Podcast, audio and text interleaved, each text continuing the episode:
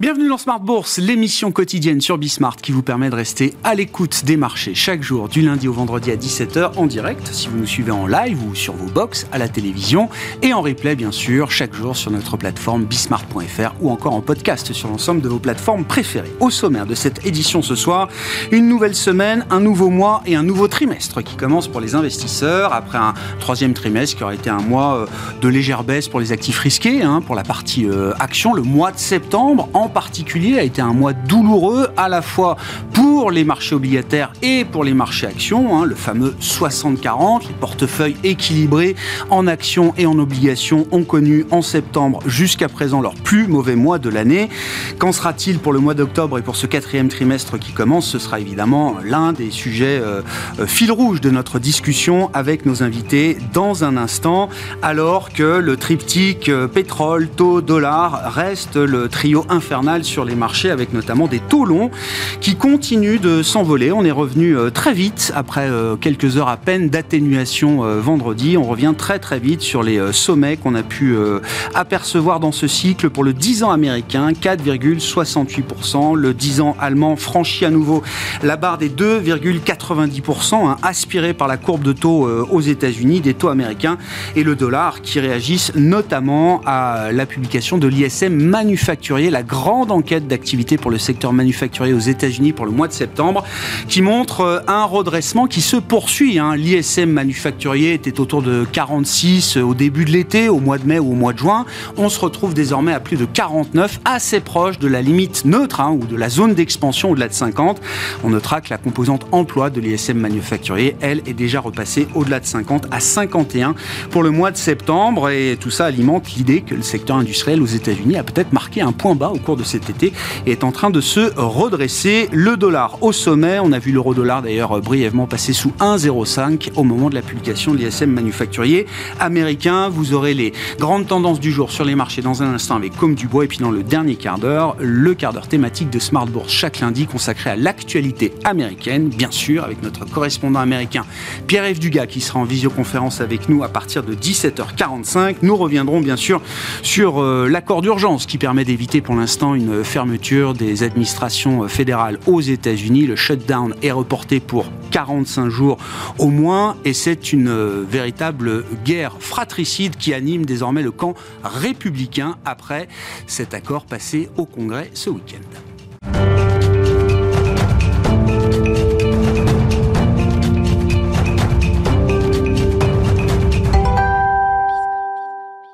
Avant d'accueillir nos invités et d'entamer notre discussion de marché, les infos clés du jour sur les marchés, c'est tendance, mon ami, chaque soir en ouverture d'émission avec Comme Dubois qui nous accompagne dans Smart Bourse sur Bismart.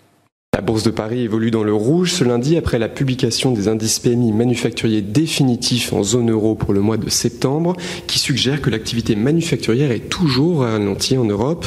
L'indice PMI s'est établi à 43,4, un plus bas depuis deux mois, après 43,5 en août selon S&P Global. Du côté des États-Unis, les élus républicains et démocrates ont réussi in extremis à se mettre d'accord afin d'éviter une paralysie de l'administration fédérale. Les membres du Congrès ont ainsi voté une série de mesures d'urgence pour assurer son financement jusqu'au mois de novembre. Du côté des valeurs, Edenred chute aujourd'hui à Paris jusqu'à plus de 9% au cours de la séance. Sodexo, lui, a reculé jusqu'à plus de 2% aujourd'hui. Les deux opérateurs de titres restaurants souffrent après les déclarations d'Olivia Grégoire, la ministre chargée notamment des TPE-PME, e, qui a fait savoir ce lundi que les commissions des prestataires de services aux salariés sur les chèques déjeuner pourraient être bientôt limitées en cas de dysfonctionnement avéré du marché. Du côté des introductions en bourse, la marque de chaussures allemande Birkenstock a déclaré aujourd'hui qu'elle visait une valorisation pouvant aller jusqu'à 9,2 milliards de dollars pour sa prochaine introduction en bourse à New York. Demain, côté statistique, les investisseurs prendront connaissance des ouvertures de postes sur le marché du travail américain pour le mois d'août, avant le rapport mensuel sur l'emploi qui sera publié ce vendredi. Tendance, mon ami, chaque soir en ouverture d'émission, les infos clés sur les marchés avec Comme du Bois dans Smart Bourse sur Bismart.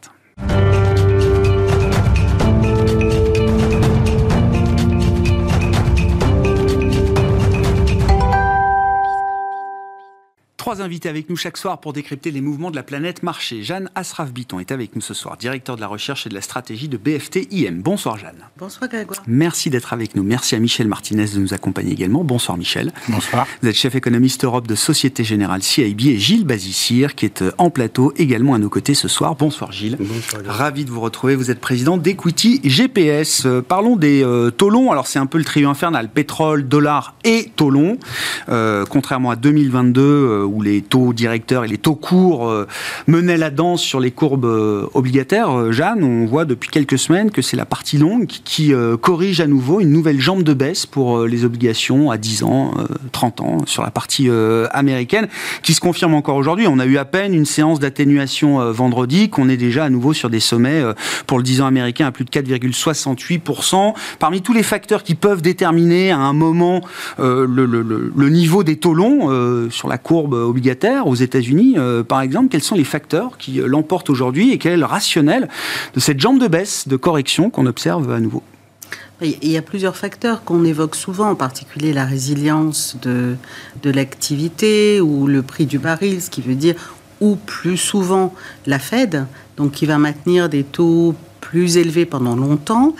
Euh, et en fait, moi, je trouve que structurellement, euh, l'ensemble de ces, de éléments ont l'air de valider l'idée qu'en fait, on sort du régime de marché euh, à caractère déflationniste qu'on a eu pendant euh, 15 ans, depuis 2008 en gros, avec des primes de termes négatives. Et que ben, petit à petit, et au fond c'est ce que les banquiers centraux voulaient, hein, on revient sur un régime euh, de, de marché à caractère entre guillemets normal, inflationniste, enfin bon, euh, et que dans, ce- dans ces marchés-là, la prime de terme normalement est positive. Alors on a des mesures aux États-Unis que, nous donnent deux de, de réserves fédérales au moins sur les primes de terme. On les avait vues devenir très négatives au moment où on avait eu QI, etc. Elles sont revenues à zéro. Puis à un moment, on a eu les épisodes de faillite Oui, aux États-Unis. oui, bien sûr, À ce moment-là, la prime de Oui. terme est Bah, retombée, parles, oui. évidemment. Voilà. Mais c'est intéressant, elles ont repassé, les deux mesures qu'on a sont repassées en positif. Et elles ont toujours un petit décalage. Donc on, rev- on pourrait revenir ou être revenu sur un régime, euh, entre guillemets, normal. Reconstituer la prime de terme, ça fait partie du plan et de la stratégie des banques centrales et de la politique monétaire euh, aujourd'hui aux États-Unis. Je ne suis pas sûre qu'elles le euh, qu'elles le disent ou qu'elles le vivent comme ça, je pense que c'est une conséquence d'une normalisation. C'est-à-dire que la normalisation monétaire qui dit que euh, euh, du, du point de vue des taux, elles ont fait le travail, du point de vue de- du quantitative easing, elles sont en train de le faire, mais ça veut bien dire qu'il y a un acteur massif, massif qui se retire, donc il y a une reconstitution. C'est pas logique d'avoir une prime de terre entre guillemets négative si l'environnement n'est pas On, on déflationniste. peut prendre 30 secondes pour expliquer ce que c'est que la prime de terme sur les marchés obligataires ou à quoi ça correspond, comment on peut le traduire en langage euh, simple, euh, Jeanne On pourrait le traduire en disant que c'est la prime qu'exige un investisseur qui accepte d'investir pour 10 ans, et donc de prendre le risque d'investir pour 10 ans, plutôt que d'investir pour un an et de relever 10 sa position pendant je 10 ans. Voilà. Donc il y a... voilà. Et Ça mérite une prime. bah, après- Prendre le risque d'acheter une obligation à 10 ans, ça mérite une prime par Sauf rapport à si- acheter euh, 10 fois une obligation à un an. Quoi. Sauf si on est dans un environnement à caractère déflationniste, auquel cas, bah, euh, au contraire, acheter à 10 ans, c'est garantir un taux qui pourrait euh, devenir... euh, voilà. Donc, Et, et pourquoi maintenant? Enfin, qu'est-ce qui fait que Ah. maintenant le marché obligataire sur la partie longue se dit tiens, c'est le moment de remettre une prime de terme euh, positive? alors, Je vous dirais que pour moi, ça va de pair avec la surprise euh, qui, qui, à mon avis, a été générale et probablement aussi chez les banquiers centraux de la résilience du marché de l'emploi. C'est-à-dire que les effets Covid se sont dissipés sur l'approvisionnement, sur des tas de choses, pas sur le marché de l'emploi.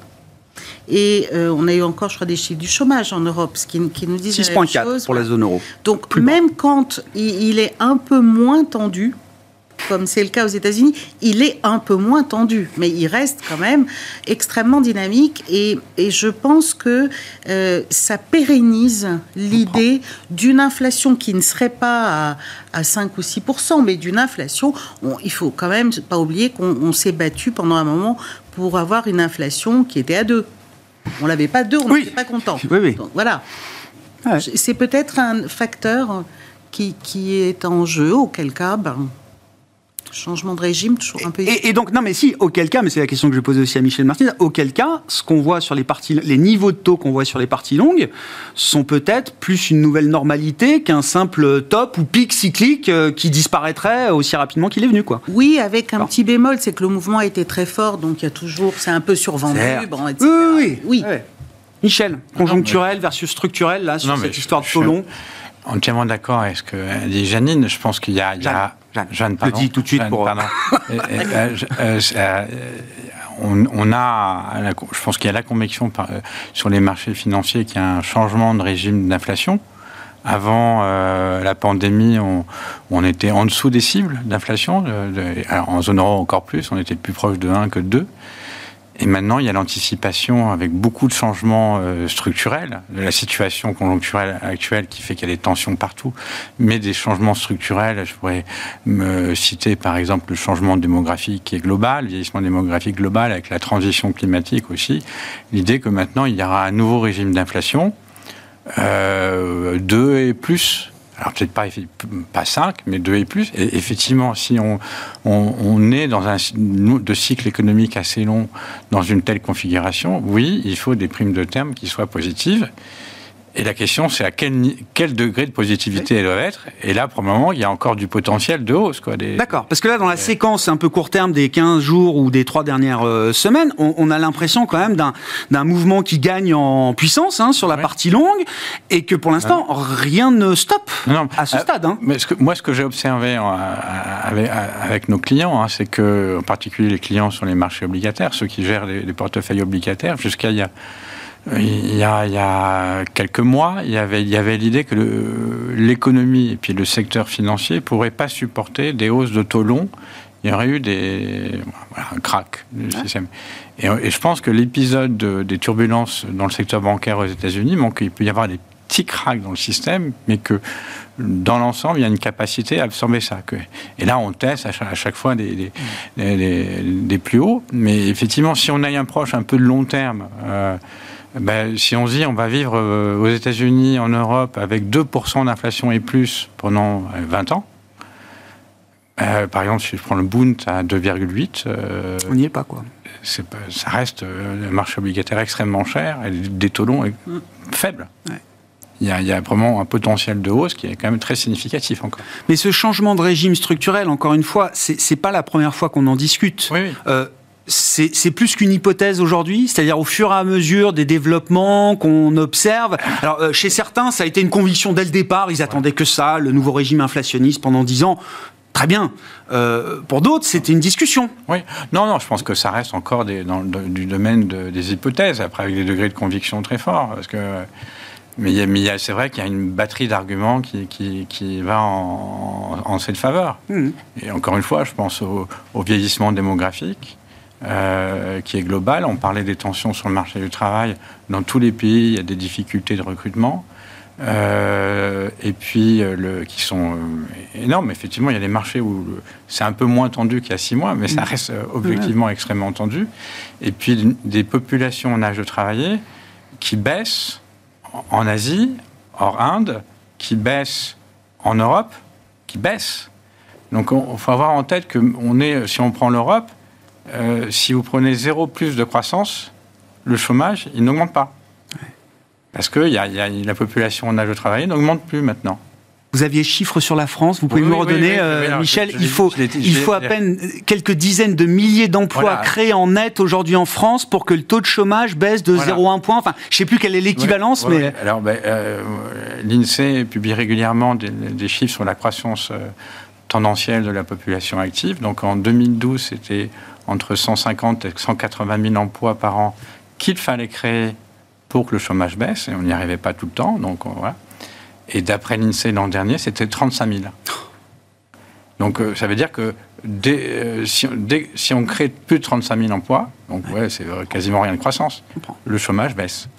Et la France, on le sait, c'est un des pays qui est le moins vieux. Ah oui, oui. Alors après, il y a d'autres facteurs qui peuvent changer. Il peut y avoir l'immigration, etc., qui, qui Oui, bien sûr. Mais, mais, mais ça, ça, ça, et c'est le cas de la Chine, c'est le cas du Japon depuis longtemps. Et donc là, c'est un changement global qui fait que si un pays a des problèmes de ressources en manœuvre, il aura beaucoup de difficultés à faire ce qu'a fait le Japon pendant des années, essayer d'aller de, euh, produire ailleurs, parce qu'il n'y a pas de réserve, réserve de, réservoir de, euh, de, manœuvre ailleurs. Et donc ça ça, ça risque de maintenir, même avec des croissances extrêmement molles, le marché du travail très tendu. Et je pense qu'on va aussi observer du côté des entreprises, celles qui, seront, qui auront des marges euh, décevantes, on risque de, de, des profits décevants de, de voir des, des, comportements de rétention de la manœuvre, parce que si on se défait des employés et que ça repart six mois, un an plus tard, on a vu les difficultés de recrutement. Donc ça change la perception déjà du marché du travail. Je crois que ça, c'est ancré dans tous les esprits maintenant. Et puis, euh, puis je, le, je, mentionnais, je pense que le, la transition climatique et les équilibres entre épargne et investissement à l'échelle globale euh, ça risque de, ça, peut avoir un, impact gigantesque sur les bons du Trésor américain. On pourra en redire un mot, effectivement. Hein. épargne, investissement, là aussi, c'est des équilibres de long terme qui euh, sont en train ou ont peut-être déjà bougé. Ils ont déjà bougé, mais dans l'esprit des investisseurs. Ils peuvent bouger encore de façon colossale. Cette histoire de Tolon, comment mhm. vous regardez ça aujourd'hui, euh, Gilles? Et puis, bah, comment ça se traduit peut-être dans les, ratings d'equity GPS sur les actifs risqués hein, Parce que c'est un angle qu'on peut aborder aussi. Hein, si la correction est assez brutale sur, sur sur les parties longues de courbes obligataires. Bon, les actifs risqués, pour l'instant, euh, résistent plutôt pas mal. Alors, euh, parmi les, éléments qui n'ont pas déjà été mentionnés, euh, il y a l'offre et la demande hein, d'obligations oui. dans le monde. Le, un peu le béaba quoi, du, truc. Oui. Et, c'est vrai que c'est vrai qu'on a une, une offre qui est, qui est pléthorique entre la fin du QE, le début du QT, du quantitative tightening. Euh, et donc, ça, renverse complètement les flux hein, sur, sur les marchés obligataires. Eux, ils sont plus acheteurs. Ils sont vendeurs. Les banques centrales sont plus acheteurs. Donc, les prix baissent. Autant qu'avant, en tout cas. Et les taux montent. Et, ça pour des montants euh, colossaux. Euh, ensuite, il y a les déficits budgétaires des pays développés. qui, malgré le plein emploi, malgré la situation économique qui, est, qui, est plutôt, qui plutôt bonne, bah, continuent euh, d'être très ample. Alors après, on peut, on peut dire qu'il y a plein de bonnes raisons. C'est vrai qu'il y a plein de bonnes raisons. Tant que le marché, euh, tant que le marché finance correctement, ben, ça va bien. Et puis bon, après, euh, après, il faudrait falloir accepter de se financer de plus en plus, en plus cher. Donc ces deux, il y a ces deux éléments en termes de flux, moi, me paraissent assez, assez importants. Mmh. Et c'est vrai qu'en termes tendanciels, bah, c'est les taux montent depuis depuis deux ans et la tendance reste là. Alors, ça ne veut pas dire que ça va continuer. Hein, euh, euh, ça reste là. Ça, ce qui est très intéressant, c'est que euh, donc ça, agit dans notre modélisation hein, comme un comme, comme un facteur de baisse puissant, toutes choses étant égales par ailleurs, à nos ratings, à l'attractivité des actifs En gros, toutes choses étant égales par ailleurs. de risque de rendement qui est plus le même. Voilà, exactement. Et, mais, mais, mais mais ça, c'est du long terme et du moyen terme. Et il y a d'autres facteurs qui viennent jouer. Parmi les autres facteurs qui viennent jouer, il y a les taux de marge des entreprises, la croissance, euh, et, euh, et, au global, euh, et au global la, la, hausse des taux longs, on va dire depuis deux ans, a été compensée par euh, l'amélioration ou le maintien de profits, euh, vraiment, voire même l'amélioration des profits des sociétés mondiales, hein, au niveau mondial. Et ce qui fait qu'on est passé d'un niveau de rating monde, il y a deux ans, euh, qui était 9 sur 10, à un niveau de rating aujourd'hui. C'était le top du marché il y a deux ans, enfin 2021, novembre 2021, je crois, on fait un top sur le Nasdaq. Quoi. Ouais, oui, oui, Et euh, à, maintenant, on est à 4 ou 5 sur, sur les pays développés. D'accord. Hein. Entre-temps, on a eu une période de, de, creux, il y a à peu près 6-9 euh, mois de creux en termes de rating. Mmh. Donc on commençait à être un tout petit peu plus, euh, plus moins, moins constructif sur les marchés. Donc aujourd'hui, euh, pour répondre à votre question, dans, avec notre méthodologie, hein, après, euh, bien sûr, on ne on prévoit pas tout, euh, mais on intègre beaucoup. Mais vous avez une vision assez globale de la cote mondiale. Hein. Voilà. Ben, il, nous, il, nous, paraît que les marchés actions sont à peu près peu ou prou à leur prix dans les pays développés, mais ce n'est pas le cas dans tous les pays ni pour tous les secteurs. C'est pas le cas dans tous les pays. Oui, d'accord. Dans la sphère développée, vous dites. Ou dans Et la même sphère en général. mondiale, Voilà, pour les pays développés, c'est à peu près à leur prix, mais ça veut pas dire. c'est- on- C'est-à-dire que c'est où est-ce que c'est pas à son prix euh, du coup À notre avis, c'est très attractif sur euh, les pays émergents, Ah. euh, sur euh, l'Inde, sur le Brésil. hein. On a des ratings qui sont très très élevés. Ah. Alors sur la Chine aussi. Mais la Chine est une autre histoire, parce que là, là il y a des sujets.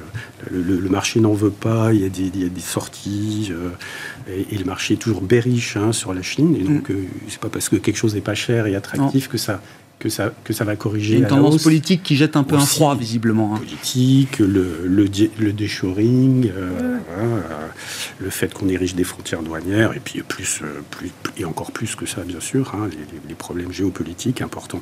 Mais le Brésil ou l'Inde, les problèmes géopolitiques sont moins importants. Ils peuvent encore trouver leur place ou ils continuent d'augmenter leur place dans, le, dans, dans la chaîne de valeur mondiale, je dirais.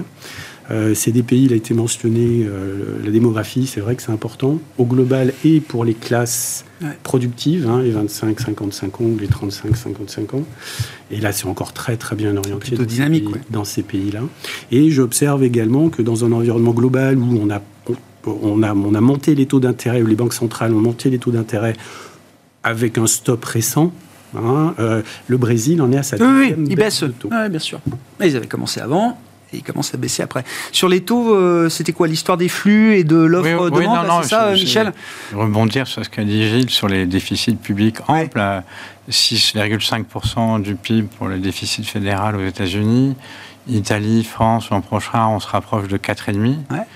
Euh, je pense qu'on n'a pas assez insisté sur euh, euh, à la fois l'impact de ces déficits élevés sur la hausse des taux longs et surtout sur l'explication de la très bonne résistance des économies. Il faut rappeler que dans les périodes passées de durcissement monétaire, euh, et que, bon, qui arrivait toujours euh, quand on était au pic du cycle, avec des, des taux de chômage euh, bas, comme ceux qu'on observe, même encore même plus élevés que ceux qu'on observe actuellement aux États-Unis comme en Europe, on avait des déficits budgétaires qui étaient nettement plus faibles.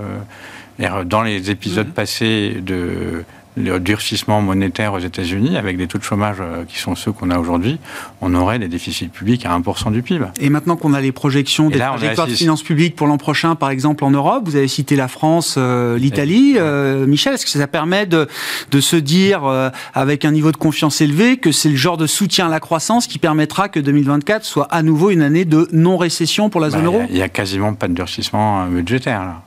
Oui, C'est Enfin, la- on la- la-. Oui. Bah, enlève les efforts Covid et les efforts euh, énergie Ukraine, quoi. Oui, d'accord, mais donc il n'y a pas d'impact euh, sur la demande.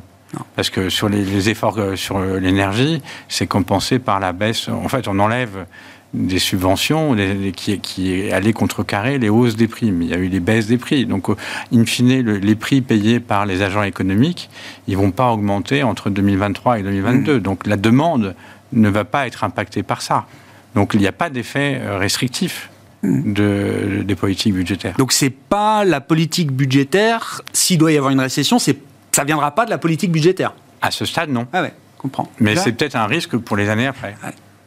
Jeanne, sur ces questions de déficit, effectivement, on a les trajectoires 2024 là, qui arrivent pour la zone euro. On a commencé à reparler un peu de l'Italie. Dès que le spread s'approche de 200, ça, ça, refait, euh, ça refait quelques lignes euh, ici et là. Euh, comment vous regardez notamment le, chemin de croissance pour la zone euro, les, les facteurs de soutien qui permettent peut-être d'éviter encore une, une récession? Est-ce que c'est encore possible?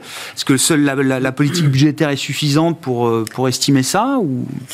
Ben, ça commence à être un peu plus compliqué quand vous regardez la distribution de crédit dans l'eurozone, qui a j'étais à un niveau, euh, voilà, avec une impulsion de crédit qui est, est incroyablement négative. Depuis quasiment un an Plusieurs trimestres Oh, maintenant oui, puis là, ça s'enfonce Ouais. enfin, t- très sévèrement. Donc, euh, ça commence à être difficile. Et il y a quand même quelques échos du côté des entreprises, plutôt pour les PME, mais enfin, qui disent quand même que les conditions de financement sont plus compliquées. Mais j'allais dire, et je, pense effectivement, hein, comme ça a été dit, je ne pense pas que, euh, l'impulsion budgétaire euh, soit matérielle en termes de croissance pour l'an prochain. Euh, en revanche, je pense que ce sera intéressant. Alors, il y a des effets cumulatifs qui peuvent être, euh, voilà, qui, peuvent se, se- se développer. Auquel cas, effectivement, on pourrait avoir une récession, même si on a vu, bon, les prévisions nous disent en gros croissance. euh, entre 0 et 1, voilà, selon. Sauf le gouvernement français, sinon, voilà. Qui est un peu plus optimiste, mais sinon, c'est à peu près les, prévisions. Et on, a tendance à, à, se dire que si effectivement on a une récession, ce sera l'élément, à mon sens, critique pour savoir si on a fait un changement de régime structurel ou pas. Parce que au moment d'une récession, on verra si effectivement on retombe dans, des craintes déflationnistes avec des trucs ou pas. Donc c'est là où le, caractère pérenne ou pas du changement de régime sera testé. Sera testé. Oui, à mon sens, c'est et je, nous, on n'écarte on écarte pas, comme tout le monde, on a repoussé un peu le, la récession. Je pense qu'on a été un peu trompé pendant un temps par le signal de la courbe des taux. C'était lui qui nous disait il y a une récession. Sauf que si effectivement les taux longs sont faussés parce que la prime de terre est très négative, du coup le signal est pas un faux signal, mais un signal faussé. Hmm. Mais qu'est-ce qui Qu'est-ce qui va craquer dans l'économie? Enfin, j'allais dire, vu ce qu'on a traversé, on voyait. Alors aujourd'hui, c'est l'ISM manufacturier aux États-Unis, mais qui semble nous dire que ah, ça repart sur le manufacturier. on l'avait vu, dans plein d'endroits, mais pas parce que pendant un temps, on a bah était en contraction bah, c'est quand même ce qui pèse le plus aujourd'hui. Euh. En termes d'emploi. Ce qui va être critique, c'est ce qui va déterminer l'emploi. Alors c'est vrai qu'encore là, c'est pour ça qu'on n'arrive pas à projeter de récession pour l'instant, parce que quand vous regardez les enquêtes, toutes les entreprises disent que ce qui limite la production, c'est l'emploi. Hmm. Donc c'est vraiment l'emploi, parce que tant qu'il y a de l'emploi et des salaires, bah, les ménages consomment faut qu'on parle du pétrole aussi, euh, peut-être, mhm. tiens, puisqu'on parle de la consommation des, ménages.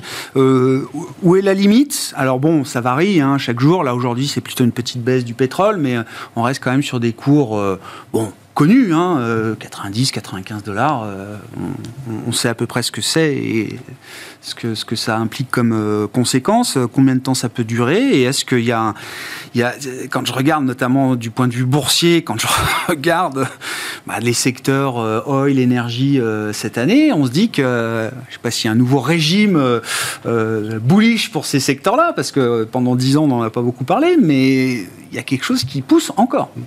Alors nous, ça fait deux ou trois ans qu'on a un rating très élevé sur beaucoup de sociétés euh, du secteur de l'énergie et du pétrole et du gaz qui avaient été euh, euh, poussé à la baisse par les sorties. Il était à la mode pour les fonds, de, pour, les fonds en règle générale, de sortir du pétrole. en plus, les, les investisseurs ont beaucoup de mal à valoriser les rentes décroissantes. C'est-à-dire les entreprises qui, certes, sont en des cash flows Qui savent que leurs jours sont comptés, ou que leurs années, ou que leurs décennies sont comptées. Peut-être. Peut-être. Peut-être. Euh, et en particulier, quand on continuait les périodes de baisse des taux qui favorissaient les durations longues, bah ça, c'est des valeurs qui, par définition, des durations très très courtes, qui rendent énormément de cash à l'actionnaire, et donc qui étaient beaucoup moins à la mode euh, pour toutes ces raisons-là et cette combinaison de raisons. Bon, au bout d'un moment, bah, ça devient tellement dingue euh, en termes de sous-évaluation que ça commence à se corriger. Mais on force de constater qu'on a toujours un bon rating, nous, alors moins extraordinairement. Là, on parle bien des sociétés. Hein. Des sociétés, eh voilà, moyenne, hein, du secteur, parce qu'on arrive à sectorialiser, euh, bien sûr, nos ratings.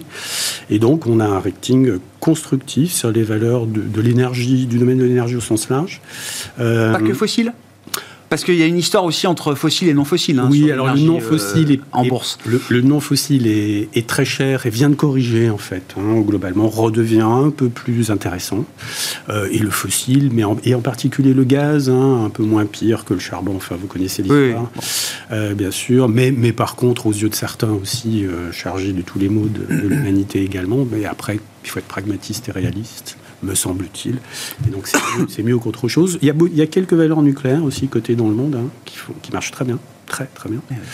Euh, et, euh, et, voilà, donc nous, on est, on est, assez, on est assez favorable. Par ailleurs, et sur un autre, ouais, à ce secteur-là, donc en Europe, c'est des Total, des Royal Dutch Shell, du Repsol, on aime beaucoup Repsol, ou en Italie, alors on n'aime pas trop l'Italie. Hein, mais, non, mais mois après mois, trimestre après trimestre, ça devient une tendance euh, ah haussière, euh, séculaire, je ne sais pas si j'ose, mais euh, ça a été écrit, hein, qu'il y avait un cycle.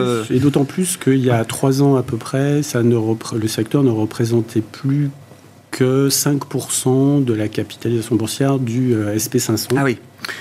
Euh, et, alors que historiquement, ça, ça, tournait entre 10 et 20. Euh, donc c'est voilà. Donc à partir de ce genre de, de quand de Exxon a quitté le Dow Jones, qu'on était peut-être au plus bas de, de, de la, la, capitalisation du secteur et de la pondération des portefeuilles. dans l'indice, j'avais fait une étude à un moment donné.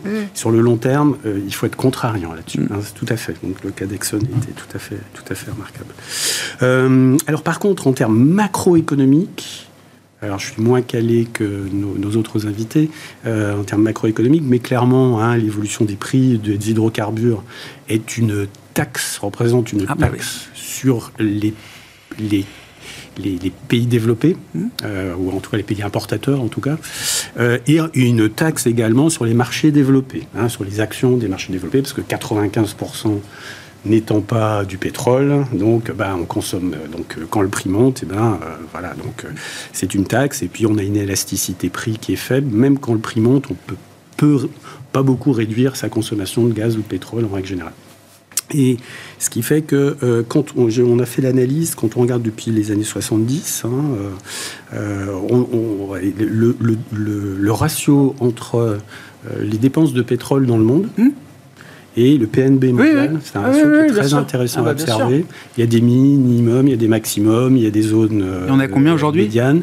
Là, on est un petit peu au-dessus de la zone médiane, donc à une zone qui commence à être légèrement douloureuse et impactante, en ponctionnante sur les pouvoirs d'achat et sur les marges il y a un côté restrictif. Des entretifs, voilà. Euh, euh, et, et, et, ça, il me semblerait que ce soit amené à durer parce que quand on regarde la stratégie d'OPEC, et, puis si on se met à leur place, hein, on, vous dit euh, votre, principal actif, euh, votre principale ressource, dans euh, X dizaines d'années, on n'en achètera plus que la moitié. donc, bah, autant commencer à maximiser le, ah, prix et le retour aujourd'hui. C'est clair, ils préfèrent vendre 10% de volume en moins, mais à 30% de prix en plus que l'inverse. Michel, alors pétrole, taxe sur la consommation, mais je veux bien qu'on dise justement un mot de, des moteurs de la consommation devant nous, s'il doit y mmh. en avoir. Parce que je comprends, taux de chômage toujours au plus bas, tout le monde a un travail. Mmh. Euh, une inflation qui baisse quand même, c'est l'histoire de 2023, et mmh. des salaires et des augmentations de salaires embarquées qui nous donnent euh, une croissance réelle, peut-être proche d'être positive pour les salaires aujourd'hui, bah, par exemple en zone ah euro. Est-ce que ça suffit à se dire que les consommateurs en zone euro vont être un, soutien un peu plus important euh, là, devant nous, dans les prochains mois, les prochains trimestres, euh, pour euh, la croissance économique bah, En tout cas, c'est ce que l'analyse fondamentale suggère. Il y, a, toujours cette dichotomie entre la réalité, les fondamentaux d'une part, et d'autre part les enquêtes. Les enquêtes, on en a cité, qui sont restent dégradées, encore plus celles sur la confiance des consommateurs. Mais d'un point de vue fondamental, euh, alors les histoires sont différentes entre États-Unis et zone euro, mais la zone euro, normalement, les fondamentaux dans les deux ou trois prochains trimestres plaident pour un vrai rebond, un rebond très fort de la consommation. Et il y a deux types de, fondamentaux. Il y a alors le, premier, c'est le revenu réel disponible réel des ménages. Euh, ben, compte tenu du fait que les taux d'inflation sont en train de baisser euh, bah, si on croit aux prévisions d'inflation euh, des marchés d'ici la fin de l'année, ça veut dire que les prix, concrètement, en niveau, entre juin 2023 et décembre, ne bougent plus. Quasiment. C'est l'idée que le prix de l'essence, il reste plat. Quoi. Donc il n'y a plus d'augmentation euh, des prix en niveau, ou très peu. Et par contre, on sait que les salaires, ils sont sur une trajectoire qui est au-dessus de 5% l'an. Mm. Et ça, c'est un paquebot. Ça pas, c'était 5,5% l'an en juin ça va peut-être être 5, euh, mais voilà. Donc on a, quand on fait ce calcul, on a quasiment un point de pouvoir d'achat des, salaires par trimestre. Euh, on peut rajouter aussi que pour tous les ménages, euh, la hausse des taux d'intérêt est, bienvenue. il faut rappeler que les ménages euh, sont détenteurs euh, du patrimoine. Euh, et alors, ça devient quand même assez conséquent. On hein, bloqué le rendement hein, sur le livret. Non, non, mais pour, pour, pour, oui, d'après les, comptes, si on regarde les comptes nationaux de, l'INSEE, là, pour la France, les revenus nets des ménages les dernières années, c'était zéro. Zéro euro hein, par an, quasiment. Et là, on va, on va être presque à 10 milliards d'euros, donc presque 0,5 points de revenus disponibles, 0,5 mmh en 2022. Revenu En du 2023. patrimoine. Revenu du patrimoine. Net du patrimoine. Ouais, d'accord. Donc c'est un- c'est un- et ça va continuer. hein, il y a des effets de beaucoup de retard. Euh, et donc les revenus, euh, je crois qu'il n'y a pas de doute. Comme on en a parlé de la politique budgétaire qui change pas, on va pas euh, augmenter les impôts tout de suite et maintenant et après aux, aux ménages ni réduire les transferts. Donc il y a, Non, mais- je pense que d'un point de vue fondamental, il y a zéro, très peu. C'est extrêmement probable que le revenu réel progresse beaucoup. Et quand je, les ordres de grandeur que je, je montre, c'est de l'ordre de 1 point par trimestre. hein. donc c'est pas rien l'impact que ça peut avoir sur la conso. C'est suffisamment massif pour, euh, pour, pour pas tomber dans le côté ricardien du truc où euh, effectivement on continuerait de thésauriser avec Alors- déjà plus de 18% d'épargne alors, par ça- rapport aux revenus ça reste- disponibles parce qu'on se dit qu'un jour, si, les impôts vont monter. Ça, ça, ça reste. C'est pas moi qui l'ai écrit, c'était Jean-Marc Vittori dans les échos. Tout se terminera par une hausse d'impôts. Oui, oui, mais ça reste le mystère. En, en- en Europe, on a des taux d'épargne très élevés, pour lequel la France, on a eu au premier semestre un taux d'épargne autour de 18%, alors qu'historiquement, il est autour de 14%. Qu'est-ce qui peut expliquer le taux, que le taux d'épargne soit, soit maintenu à des niveaux élevés? La Personne peur. ne sait. La peur. Personne, Bah, fait, personne ne sait. Personne ne sait vraiment. Je n'ai pas trouvé des. c'est pas une bonne réponse, la Voilà. peur. Non, non, pas suffisant. Non, non, mais il y, y a des. Parce que, encore une fois, d'un point de vue fondamental, euh, le, le- en particulier la hausse des, des- des revenus d'intérêt devrait plaider euh, euh, pour une baisse du taux d'épargne. Ouais. Euh, donc après, on peut imaginer plein d'explications, dont la peur, mais c'est toujours l'élément résiduel. Il y a quelque chose derrière. Non, mais ça veut dire que dans les prochains mois, trimestres, là, ça va être intéressant. Oui, normalement, encore une fois. Mais, Ah ouais. mais là, regarde, j'ai envie de dire, même si le taux d'épargne reste à 18, en Oui, France, le gain de pouvoir d'achat de 1% par trimestre, il doit bien se ah, retrouver. c'est un peu moins que ça. Mais Oui, c'est- d'accord. Mais les ordres de grandeur. Ça de, ça- ça- c'est de savoir si le taux d'épargne ne va pas monter à 20%. Voilà. Mais Pour que la conso ne rebondisse pas, il faut que le taux d'épargne monte à 20. Alors c'est possible, mais euh, ce serait là, euh, c'est- quand même c'est difficile de bâtir un scénario central dessus. Jeanne, je vous je vous laisse commenter. Je trouve que c'est un sujet intéressant. Moi, Oui. Non, c'est un sujet Je passionnant. voulais qu'on dise un mot du Japon parce que vous l'avez Oui, écrit. bah, bah, Bah oui, non, mais Japon, bah, je- bah, la confiance monte là. euh, je- ah oui, oui, pour le coup, bah, hein, vous vous rappelez, hein, Ah bah oui, oui, oui. Donc, non, mais ju- juste un mot là-dessus, parce que c'est vrai que c'est. euh, c'est un peu une gageure, mais. euh, et j'en sais évidemment pas plus que, que Michel sur le sujet. Là, je me souviens seulement qu'à un moment, il y avait des études de l'INSEE qui disaient qu'en fait, le comportement d'épargne des ménages était fonction de leurs attentes sur l'emploi. Pas de leur situation d'emploi. Quand on vivait à 10% de taux de chômage, quoi. Oui, Ben oui. Oui. Alors, imagine peut-être qu'il y a encore une défiance pérenne dans les mentalités qui fait que les gens ne sont pas convaincus que ce plein emploi, même s'il est un peu particulier en France, est durable. Il y a une mémoire. Il y a quelque chose À de. mon sens, il pourrait y avoir une mémoire, oui, qui, euh, qui est là et qui ça. pourrait. euh, mais euh, si on, on applique les règles normales, on a un rebond aussi de la consommation aux États-Unis, on en a partout. Et Japon alors Ah, Japon, je trouve La reflation, est-ce qu'elle devient soutenable ou pas? Alors, je trouve ça passionnant. D'abord parce qu'on peut suivre au jour le jour la Banque du Japon, qui a l'air de petit à petit, les gouverneurs ont l'air de, de passer d'une petite minorité qui croit que peut-être ils sont sortis de la déflation, puis tout d'un coup, il y en a de plus en plus. Et euh, a priori, quand on voit le dernier, euh, les dernières minutes, enfin les derniers comptes rendus de la région de la ben, ça laisse penser qu'il y a un peu plus de membres maintenant convaincus que ça y est, ils sont enfin sortis de 20 ans de déflation, auquel cas, ben, dès, dès janvier, qui est la date à laquelle ils publient leurs prochaines prévisions, ben, ils pourraient euh, euh, supprimer les taux négatifs et le contrôle de la courbe. Qu'est-ce que, qu'est-ce que ça veut dire pour nous? Enfin, pour eux déjà, puis pour nous, pour le reste du monde. Enfin, ils ont le droit de faire ça euh, parce que. non, mais, non, mais, non, mais ce que je veux dire, c'est qu'on m'explique depuis 20 ans que le carry, euh, avec euh, une, une devise aussi peu chère que le, le yen, il y a des positions accumulées euh, tellement énormes que de toute façon, ils pourront jamais bouger. Enfin, Ben, ben, ils ont on imagine ce que ça peut faire euh, au Ah non. niveau des marchés euh, mondiaux, globaux. Implicitement, ils ont déjà bougé parce que quand, Oui. ils, ont, quand ils ont assoupli, les taux montent hein, pendant ce Oui, donc du coup, hein. ils achètent deux fois plus, quoi. Donc, oui. Pour ma- bah oui, bah- Oui, mais enfin, le yen est à 550. C'est vrai, bah oui. Euh, Donc, euh, il y a Ouais. un moment où ça risque de leur poser Ouais, problème ça. aussi que le yen soit à 150. Même si Ueda dit non, non, c'est pas mon problème. Il y a eu, hein, dans les 12-18 derniers mois, il y a eu des interventions euh, Oui. qu'on n'avait pas eues depuis longtemps. hein. Dans les derniers, derniers discours de la du Japon, Ouais. il dit non, non, je, voilà, on n'occupe pas. Mais ça, bon, ça reste douteux. Euh, donc, euh, moi, je pense que euh, peuvent le faire. Après, ils peuvent le faire de façon contrôlée. ils peuvent le faire un peu comme comme on, on, faisait le, le tapering, c'est-à-dire quelque chose qui est qui est progressif. En douceur, quoi. enfin, bah, ils auraient, ils auraient autant que faire se peut.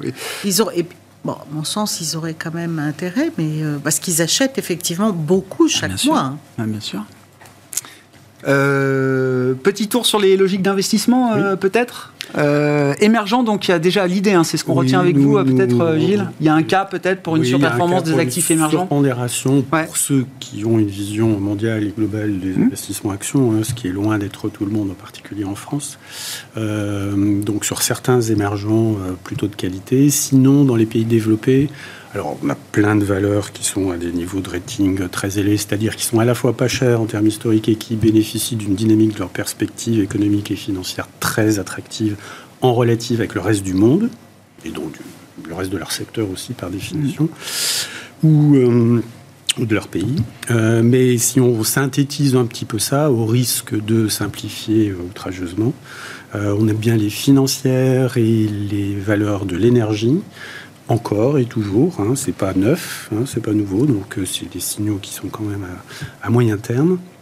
Comme l'est l'allocation d'actifs en règle générale, hein, ça change, ça, il vaut mieux pas que ça change euh, tous les jours. Ni mieux avoir un cœur un peu euh, structurel. Et à l'inverse, on a l'immobilier qui, qui, a toujours un rating très mauvais. Donc ça, c'est très intéressant. plus bas, le secteur, quand même. Ah oui, mais ça fait rien. Ça fait rien. parce que vous avez, en fait, vous avez certaines valeurs dans des pays développés qui sont, qui sont en rating. Euh, mais il y a encore des valeurs qui, en dépit de leur baisse boursière, ont accumulé tellement de dettes, tellement de pertes, tellement de dettes à taux variable, que euh, la baisse de leur cours de bourse n'empêche pas leur valeur d'entreprise d'avoir augmenté. je comprends et leur perspective de résultats mmh. s'être détériorée. Donc en fait, on a un, un mixed bag, un, mélange entre ah ces deux situations-là sur l'immobilier en règle générale. C'est pour ça que je dis qu'il faut creuser ensuite hein, sur les valeurs en spécifique. Et puis euh, les technologies de l'information, euh, les, enfin les durations longues nous paraissent pas très attractives avec ce qui se passe, pas seulement en termes de taux, mais également en termes géopolitiques. Hein, on commence à avoir des, les, Chinois qui disent aux Européens faites attention, euh, vous commencez à, avoir à, vouloir, euh, à vouloir nous imposer nos exportations. Euh, bon, c'est pas très c'est pas très sympathique ça. Hein, hein, qu'est-ce qu'on exporte beaucoup en Chine? Donc de l'automobile, de luxe et du luxe également. Donc là, il y a des questions géopolitiques qui se posent. Ça ne veut pas dire que ça se passera mal nécessairement, mais en tout cas, il y a des tensions. Et puis enfin, le, le un donc les, technologies d'information au sens large, là encore, on a, des, on, a des valeurs très attractives, notamment dans le domaine du cloud, de l'IA, sur lesquelles les perspectives nous paraissent pas encore valorisées correctement en bourse, et d'autres dans des sous-secteurs plus traditionnels euh, qui nous paraissent mal orientés. Hmm. Sur la logique d'investissement, euh, enfin, c'est la question aussi pour les comment on bat le cash, quoi. Est-ce qu'il y, y, a mieux à faire que le cash là en cette fin d'année ou euh, on, a tendance à être. C'est un peu triste comme investissement, mais ça, ça permet d'attendre quoi. Je suis d'accord et dans, sur la plupart des classes d'actifs, on est plutôt dans un neutre prudent et on a tendance à surpondérer le cash. Et les clients de BFT, oui, enfin, non, mais bah, vous le sentez, c'est vous êtes une maison de monétaire, hein, pour dire les choses. C'est votre cœur de métier, oui. Absolument. Oui, très clairement. Hmm. Bah, ça devient, ça devient. C'est-à-dire que même quand on fait une hypothèse euh, de, de rebaisse, que les primes de terme sont pas encore suffisantes là sur les produits, sur le taux, sur les taux. Si, elles le sont et que vous vous dites, ben dans un an on a des taux au plus bas, compte tenu du portage, vous arrivez difficilement à battre le cash. Vous le battez, mais difficilement, et vous avez une volatilité. Euh, ah bah oui, bah oui, bien sûr. Donc du coup, bah, bien sûr, on le voit en ce moment. Cash is king.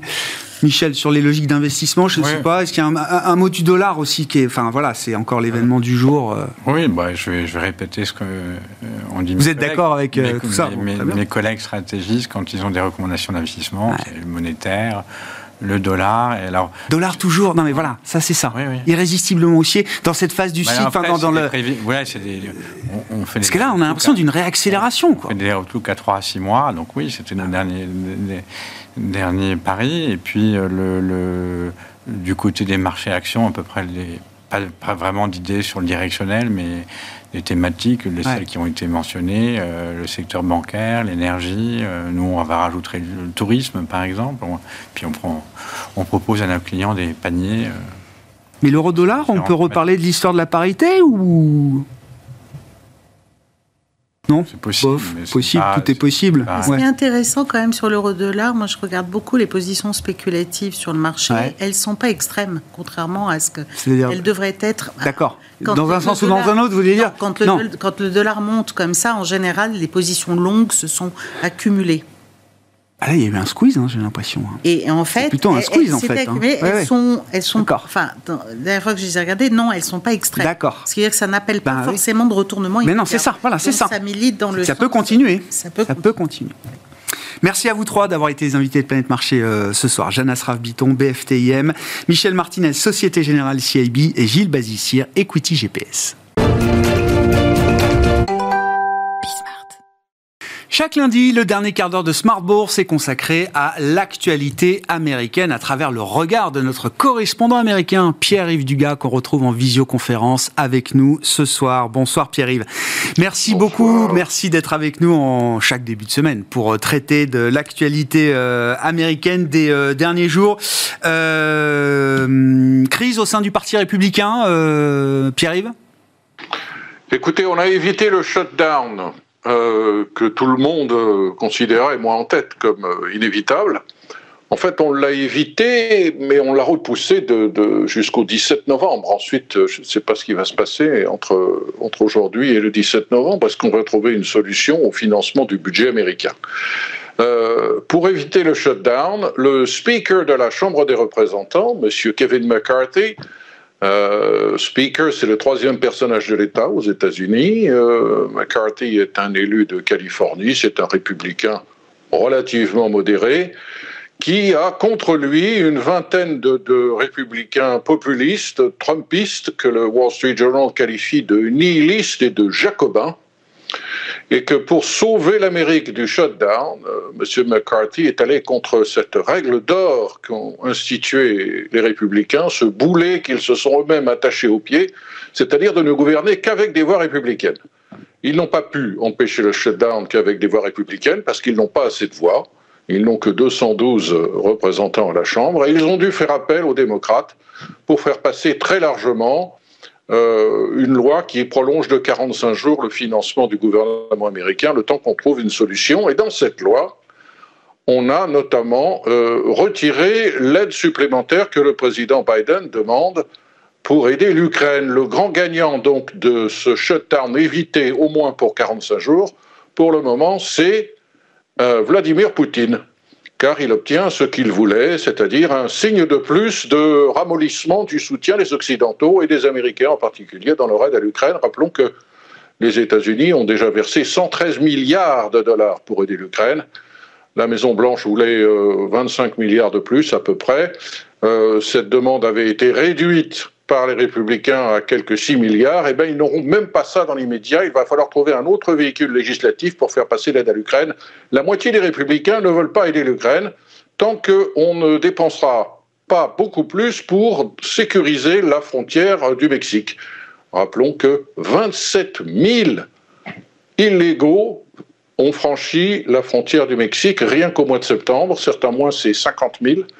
Les républicains considèrent que c'est absolument intolérable et que c'est une urgence. Dans ce contexte-là, la droite trumpiste républicaine est en train de vouloir dégommer le speaker de la Chambre, M. Matt Gaetz, qui est un élu de Floride, qui se dit lui-même le plus trumpiste des trumpistes, va essayer de faire adopter par une majorité de la Chambre une motion de destitution du Speaker. Au comble de l'ironie, pour que cette motion soit adoptée, il va falloir que des démocrates votent pour.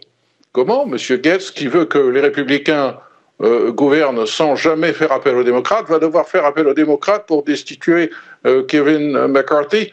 Comble de l'ironie, que ne manque pas de souligner Kevin McCarthy, qui lui a rétorqué Eh bien, écoute, j'accueille favorablement euh, ce combat. Euh, allons maintenant nous expliquer et voyons si les Américains sont d'accord avec ton approche. Peut-on prendre en otage 4 millions de fonctionnaires américains refuser de les payer? Certains d'entre eux sont obligés d'aller travailler bien qu'ils ne soient pas payés.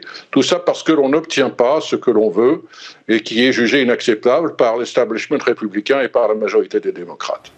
Quel peut être le, calendrier de la séquence devant nous Là, dans ces 45 jours, euh, Pierre-Yves, on va attendre le, 43e jour ou le 44e jour pour euh, à nouveau euh, commencer à se, faire peur? Ou est-ce qu'il y, y, a un calendrier, une ingénierie politique à Washington qui peut permettre justement de naviguer dans ces 45 jours? Alors on va voir d'abord quel est l'état d'esprit des amis de M. McGetz pour destituer Kevin McCarthy. Certains euh, qui étaient gonflés à bloc il y a encore quelques jours sont en train de se dégonfler.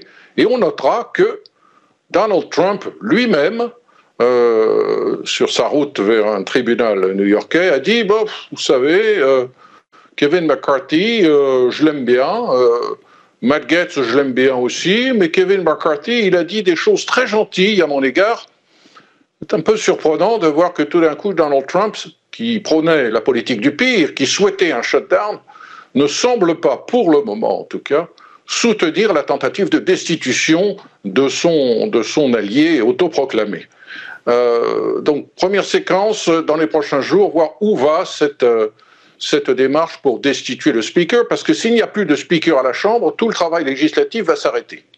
Donc on va encore compliquer les choses.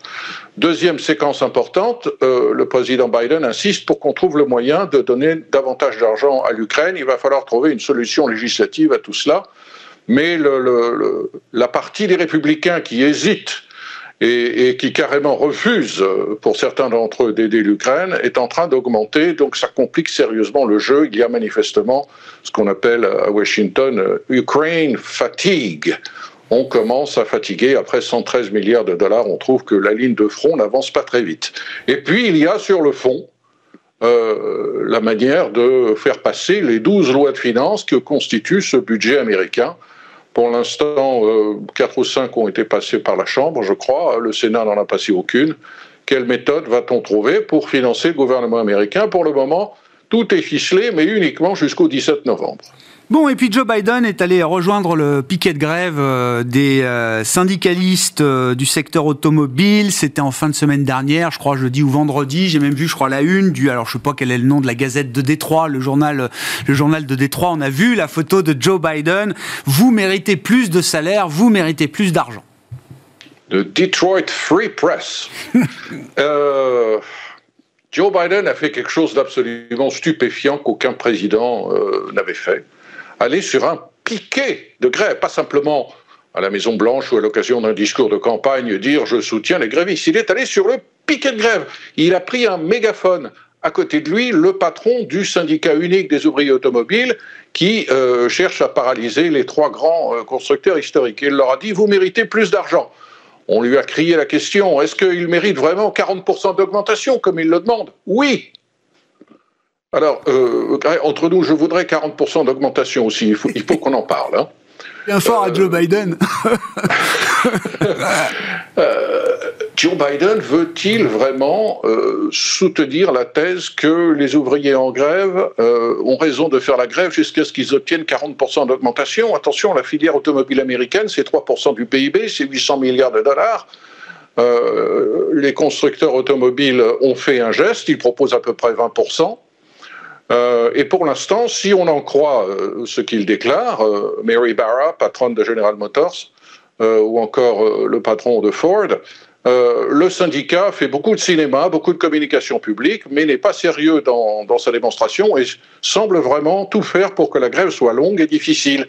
Ce qui nous amène à, la deuxième étape de ce mouvement de grève. Pour le moment, il fait encore assez bon dans le Midwest quand on fait la grève, mais quand il va faire moins 3, moins 4, moins 5, avec du vent qui souffle à 50 km/h, qu'on va devoir se réchauffer sur le piquet de grève en mettant les mains autour des bidons pleins, pleins de bois qui brûlent, et que seront mis en chômage technique des milliers et des dizaines de milliers d'ouvriers dans d'autres entreprises qui sont les fournisseurs euh, des sociétés en grève, les choses risquent de changer. Euh, ce que je lis dans le Detroit Free Press et dans d'autres journaux, notamment le Washington Post, oui, je fais un effort, je relis le Washington Post, euh, c'est que finalement, en dépit de cette visite de Joe Biden, suivi le lendemain d'une visite de Donald Trump, les grévistes de UAW ne sont pas dupes. Ils ont compris que le président des États-Unis était à la pêche aux voix et que le soutien verbal qu'il leur, apportait était euh, très très intéressé, mais que dans la pratique, Joe Biden n'allait pas faire grand-chose pour les aider. Ce qui les intéresse le plus, c'est de s'assurer que la transition vers un modèle de transport électrique ne précipite pas des licenciements massifs, que dans les nouvelles usines, notamment les usines de batterie, les ouvriers puissent être représentés par le syndicat et que tous ces milliers de personnes qui fabriquent des, moteurs thermiques ne se retrouvent pas en chômage dans quelques années. Ils n'ont pas d'illusion sur les engagements que Joe Biden a pris euh, sur ce volet important de sa politique. On attaque la troisième semaine, hein, c'est ça, de, grève hein? La grève a commencé le 15 septembre, donc on attaque la troisième semaine.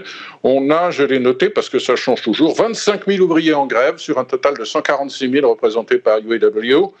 Euh, on estime que les revendications telles qu'elles sont demandées augmenteraient le prix moyen du véhicule de 3 000 à 5 000 dollars et qu'en fait, ça pourrait faire le jeu.